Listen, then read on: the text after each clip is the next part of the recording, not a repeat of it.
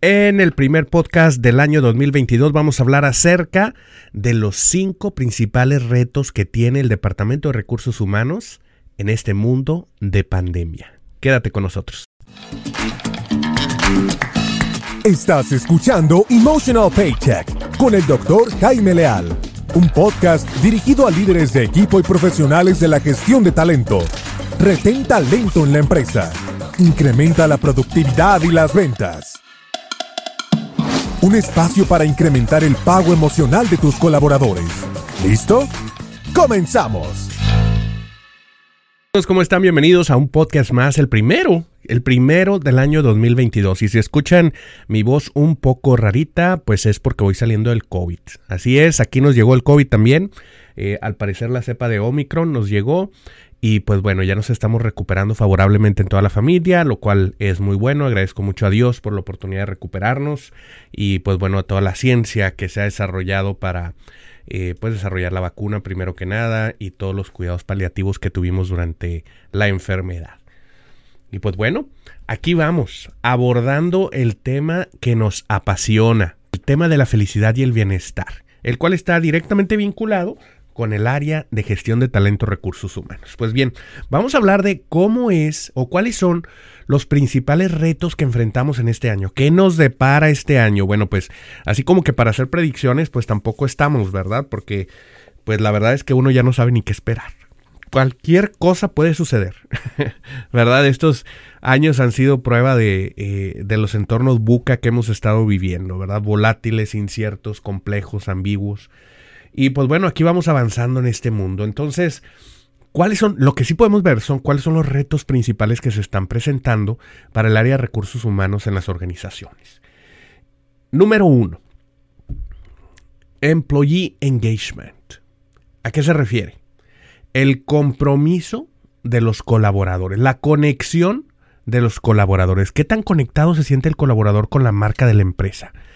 Eh, sabemos que desde hace muchos años surgió un concepto llamado marca empleadora. Este concepto de marca empleadora eh, o marca personal también, que después evolucionó a marca empleadora, consiste en generar una imagen positiva de la empresa en frente de los ojos del colaborador. Es decir, que tú trabajas en una empresa que es buena, trabajas en una empresa que se preocupa por ti, trabajas en una empresa que es buena para la comunidad, trabajas en una empresa que hace cosas buenas para el entorno. Es decir, la empresa trabajó en algo que se llama endomarketing, que es este proceso de mercadotecnia que se lleva hacia adentro de las organizaciones. Este endomarketing, que es como el marketing que se hace para los clientes externos, pero esto es para los clientes internos, pues nos lleva a entender de mejor manera cuáles eh, son las necesidades de ese cliente interno, qué es lo que quiere el colaborador, qué es lo que quiere el empleado de la empresa, para poder satisfacer esas necesidades y hacerle que esté más contento dentro de la empresa. Pues bien, todos esos programas, o la gran mayoría de esos programas, estaban fincados en eh, o tenían un componente donde la persona pues está trabajando en la empresa. Es decir, se presentaba físicamente un lugar de trabajo.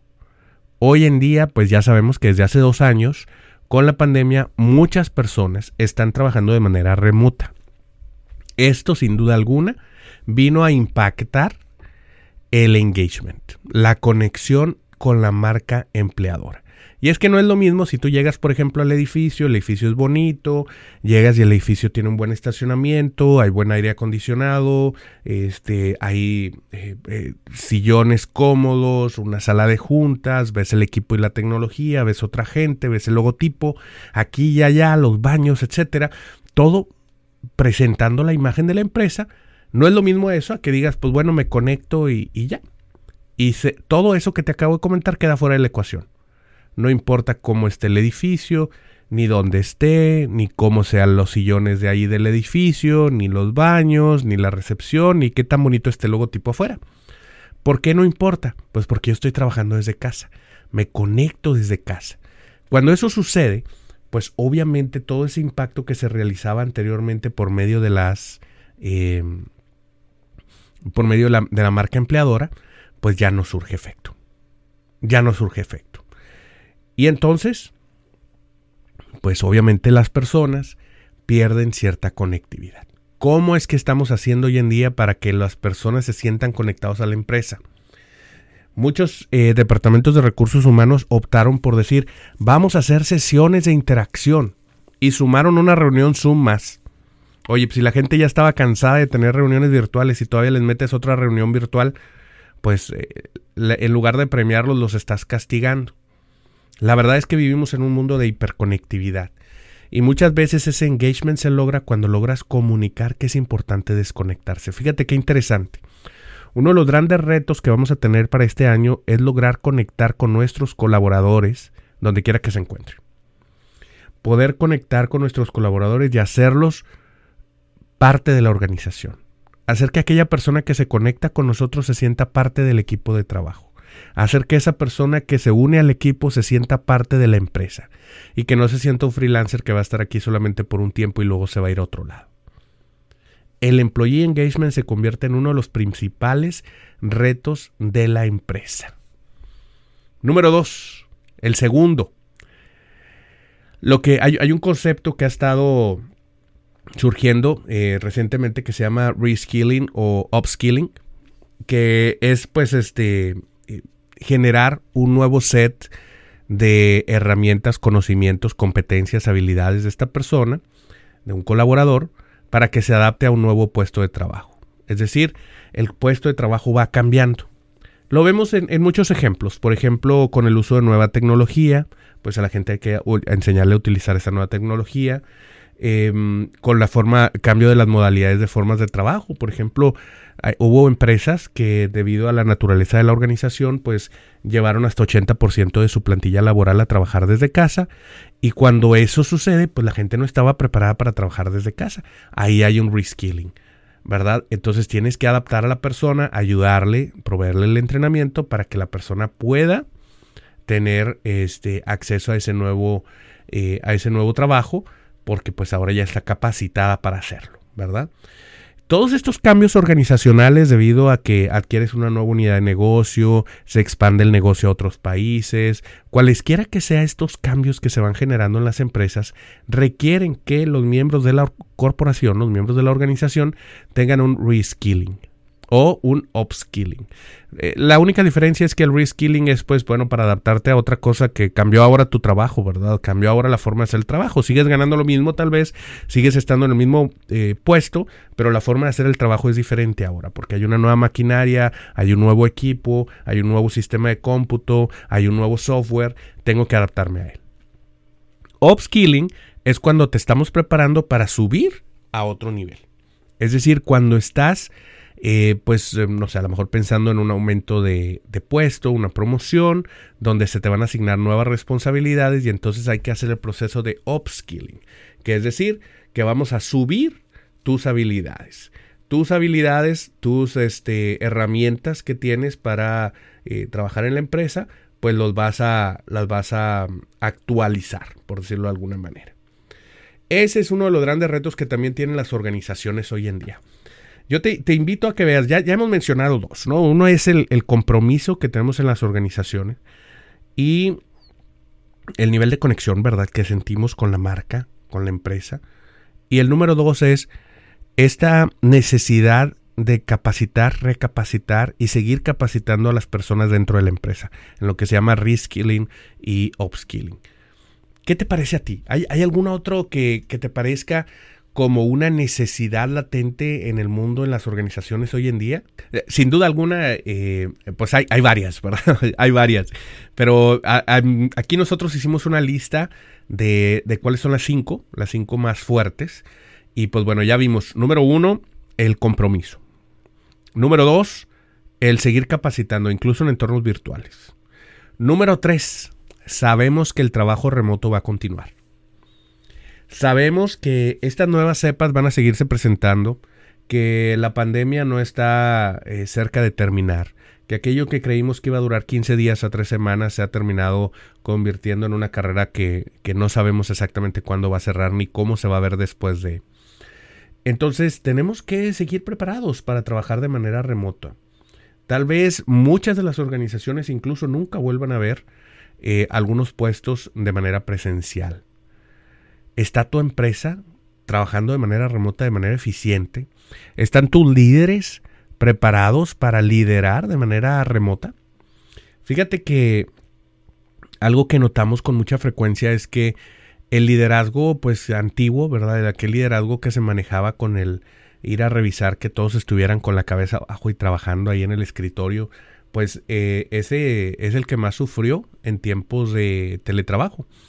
Porque pues obviamente no te puedes poner de pie y revisar si todos están trabajando, si todos están de manera virtual, básicamente se convierte en no sé qué estás haciendo hasta que me des los resultados. Eh, vamos midiendo los avances si tú quieres, ¿verdad? Pero solamente ahí, en cada uno de esos puntos de encuentro es cuando voy a validar si verdaderamente estás haciendo tu trabajo o no. Y, eso es un gran reto para muchos líderes. Muchos líderes se quedan eh, con esa idea de, pues el micromanagement, ¿verdad? Les pega duro y terminan por no, pues por no salir de este, adelante con sus equipos de, trabajo, ¿verdad? Entonces, capacitar, yo creo que aquí hay varias iniciativas que se pueden hacer por parte de las organizaciones para enfrentar eh, esta dificultad del trabajo remoto. Número uno es capacitar en liderazgo remoto a los líderes de la empresa para que puedan liderar de manera remota sus equipos de trabajo con diferentes herramientas, ¿verdad? Eh, se dice que hay alrededor de 31% de las personas trabajando ya de manera permanente, de manera remota. Ese número yo creo que solamente va a seguir creciendo. Todo aquello que se pueda hacer de manera remota se va a hacer de manera remota porque es más económico, porque es más viable, porque es mejor para el ambiente, porque es mejor para los colaboradores, porque tiene muchas ventajas el trabajar de manera remota, entonces seguramente todo aquel trabajo que pueda hacerse de manera remota se va a terminar haciendo de manera remota. Entonces ese número se va a, seguir incrementando. En los Estados Unidos, de acuerdo a la más reciente encuesta, eh, a finales del 2021, se hablaba de que 53%, más de la mitad de la fuerza laboral en los Estados Unidos ya estaba trabajando de manera remota. Obviamente el número nunca va a poder ser 100 porque hay algunos puestos de trabajo que pues no se pueden hacer de manera remota, ¿verdad? Pero todos aquellos que se puedan hacer de manera remota se van a hacer. Es bien importante que tu empresa esté preparada para eso liderazgo de manera remota, cómo trabajar de manera remota eficientemente, cómo hacer teletrabajo de manera efectiva, eh, todo desde ergonomía, calidad del aire, pausas activas, administración del tiempo, uso de tecnología y proveerles las herramientas necesarias, velocidad de internet, este, eh, escritorios, etcétera. Entonces sí es bien, bien importante. Ahora, si vamos a seguir trabajando de manera remota, esto nos lleva al reto número 4 ¿Cuál es el reto número cuatro? Fíjate, ya hemos hablado de tres retos, ¿ok? Número uno, el compromiso. Es difícil generar compromiso en un equipo que está trabajando de manera remota, que no se ve frente a frente, sí es un reto. Número dos, cómo seguir recapacitando, capacitando y desarrollando al personal en lo que llamamos reskilling y upskilling dentro de las organizaciones. Número tres, hablamos del entorno de trabajo remoto, que llegó para quedarse y estamos trabajando de manera remota. Bueno, vamos al número 4. Si todos están trabajando de manera remota, fíjate lo que se presenta. Cuando tú trabajas de manera remota, y voy a hacer un podcast especialmente dedicado a este punto número 4, porque es fundamental. Cuando tú trabajas de manera remota en un puesto, vamos a suponer que tu puesto de trabajo automáticamente o súbitamente pues lo puedes hacer de manera remota. Y necesitan contratar a alguien para ese puesto. Anteriormente, cuando no era de manera remota, pues había un límite geográfico para quién podía hacer ese trabajo, ¿verdad? Es decir, vamos a suponer, si yo por ejemplo estoy aquí en Niagara Falls, estoy a una hora y media de la ciudad de Toronto, una hora y media es pues un trayecto largo. Si yo voy a contratar a alguien en Niagara Falls, yo quiero que sea alguien que viva en Niagara Falls. Si voy a contratar a alguien que va a trabajar físicamente en Niagara Falls, en un trabajo ah, eh, de la vieja escuela, ¿verdad? Presencial, pues yo buscaría a alguien que viva en la zona. Pero si el trabajo se va a hacer en línea, si el trabajo va a ser de manera remota, si no requiero que la persona venga más que una vez cada mes o que nos veamos una vez cada dos meses o tres meses o seis meses o tal vez una vez al año, pues automáticamente esa zona geográfica se expande. se expande. Yo podría contratar a alguien de Toronto, de Ottawa, ¿verdad? De Saskatchewan, que está a 5, 6 horas, 10 horas de aquí, British Columbia. Y si habla el idioma, pues a lo mejor podría contratarlo incluso en algún otro país. El hecho de que empecemos a abrir la frontera del teletrabajo abre por un lado la posibilidad de que ese colaborador consiga trabajo en cualquier otro lugar, pero también abre la posibilidad de que cualquier persona pueda ah, aplicar para su puesto de trabajo. Qué interesante se vuelve esto, porque entonces, en un mundo, como lo he mencionado ya en muchas ocasiones, en un mundo virtual, las fronteras desaparecen. Obviamente habrá fronteras fiscales, que si puedo contratar a alguien en otro país, que si no me da los mismos beneficios, que si no conviene, o si conviene fiscalmente, eso ya es otro tema. Pero regularmente yo voy a estar pues buscando promover eh, a aquella persona que tenga las mejores habilidades para el puesto. Y hoy en día lo que anteriormente solamente podía conseguir en una ciudad de un millón de habitantes, hoy pues el cielo es el límite, ¿verdad? Prácticamente cualquier persona del mundo puede tener acceso a ese puesto de trabajo debido a que se realiza en línea. Esto lleva también algunos otros retos. Cuando nosotros contratamos de manera virtual, también el proceso de contratación tiene sus retos. Hay un cambio de paradigma en la forma de pensar de las personas, ¿verdad? Cuando están eh, contratando personal. Y es que, eh, pues por un lado está el límite de la tecnología que nos permite conocer solamente una parte de esta persona, pero por otro lado, también existe una, em, pues una tendencia de los, de los colaboradores en las empresas donde eh, pues están buscando empleo que también tenga un mayor equilibrio, balance eh, entre la vida personal y la vida laboral. Es, es decir, que los colaboradores pues están buscando hoy en día no solamente aquellos puestos que paguen más dinero, sino también aquellos que les permitan tener un estilo de vida diferente, un estilo de vida mucho más equilibrado. Yo creo que una de las grandes enseñanzas de la pandemia, como sucede con todos aquellos eventos que nos recuerdan la muerte, ¿verdad? Lo efímero de nuestra presencia en este plano terrenal, pues es que aquello que podemos hacer con nuestro tiempo se vuelve más importante y, terminamos por ponerle un poquito más de importancia a eso. Entonces, ahí está otro de los grandes retos que vamos a tener es la contratación. Se vuelve, cuando trabajamos desde casa, pues se vuelve prácticamente eh, el mundo tu nuevo terreno de juego, ¿verdad? Porque te puedes contratar con cualquier empresa del mundo. Y por otro lado, pues los retos al momento de contratar también debe existir un balance entre eh, la vida personal y la vida laboral. Fíjate que para comentar un poco en este tema, eh, sin, sin, afán de meternos, porque ya dije que iba a hacer un podcast especializado en cuáles son los retos de contratación para el 2022. Pero una de las grandes debates que se están llevando a cabo hoy en día es eh, aquel con respecto al respeto de la privacidad.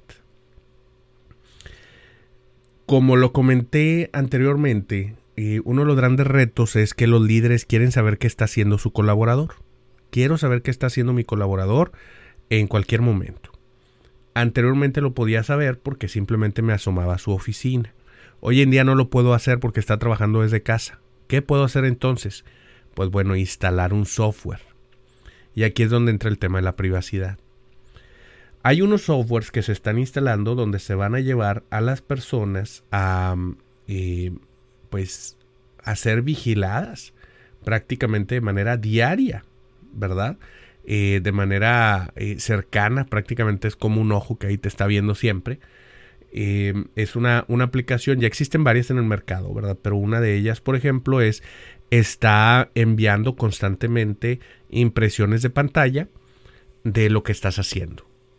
Está leyendo tu movimiento ocular para ver cuánto tiempo te desconcentraste del trabajo está mm, poniendo atención a lo que tecleas para ver qué tan rápido estás tecleando utilizando tu computador. Y pues bueno, yo estoy seguro que algunos de ustedes pues ya estarán espantados, ¿verdad? Ya estarán pensando, oye, ¿cómo es posible que me puedan poner a hacer eso? pues bueno, esa es la realidad que se está viviendo en algunas organizaciones. Ya hay algunos de estos softwares que están en operación y pues ya hay quien también está en contra de ellos, ¿verdad? Que está diciendo, no, pues sabes que no, eso no es, no es algo que, que yo quiera, no es algo que convenga, no es algo que me guste, no es algo que yo considere que, que deba de estar surgiendo, sin embargo es algo que existe. Y, bueno, también habrá habrá que encontrar un punto medio, ¿verdad? Obviamente el respeto a la privacidad. Imagínate estar tomando fotografías, incluso activando la webcam para poderte ver, eh, como si prácticamente llegaran y abrieran la puerta de tu cuarto.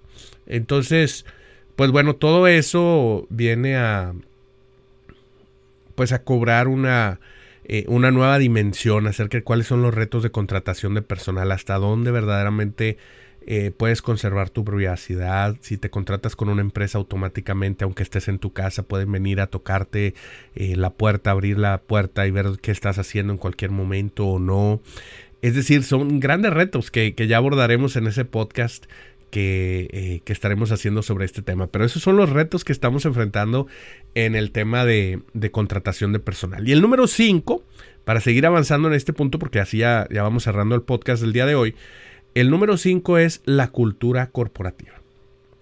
Todos estos temas que hemos mencionado aquí, ¿verdad? Desde el generar compromiso, el eh, capacitar a la gente, el enseñarles a trabajar de manera remota, los retos que tenemos en la contratación de personal, el traer a los colaboradores indicados para el equipo de trabajo, todo esto viene a alimentar la cultura laboral cómo generar una cultura laboral de impacto, una cultura laboral fuerte en una organización eh, en un tiempo de pandemia, pues ese es otro de los grandes retos que tenemos como empresas.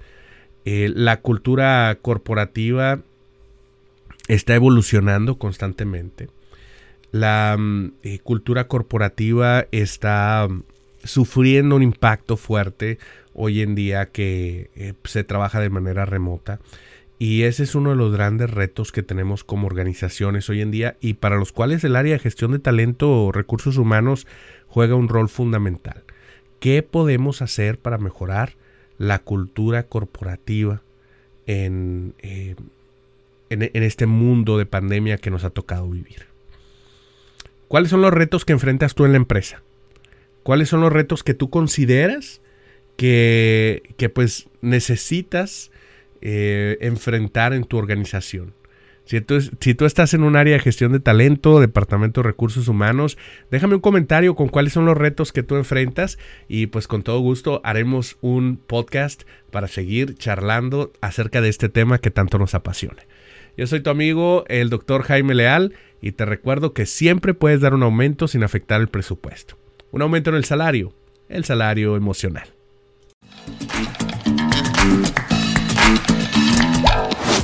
Gracias por acompañarnos en un episodio más de Emotional Paycheck, una producción del Instituto Canadiense de Pago Emocional.